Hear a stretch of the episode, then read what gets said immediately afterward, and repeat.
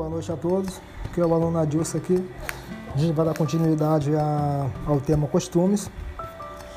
É, só lembrando que costume não é a tradição, a tradição é a transição dos costumes, para que possa efetivar um passado de uma sociedade.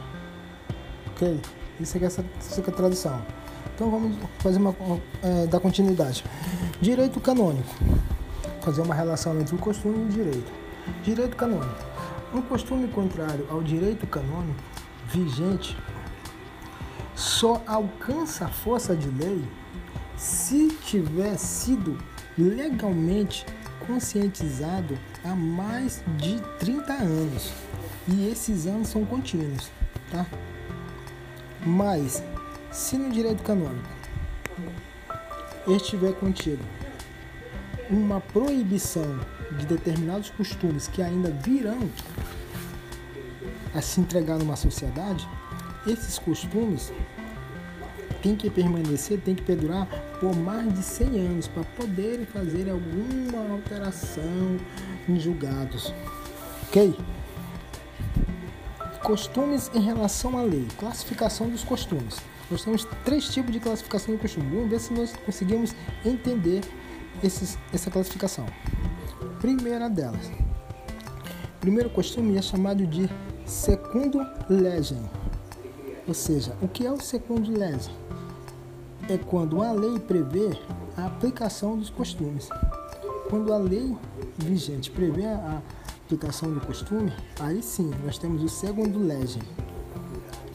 Ter legem, ocorre somente quando há uma lacuna na lei. Então o costume vai ser usado de forma analógica, certo? Fazer uma analogia. Ele serve para entregar uma norma, suprir uma lacuna na lei.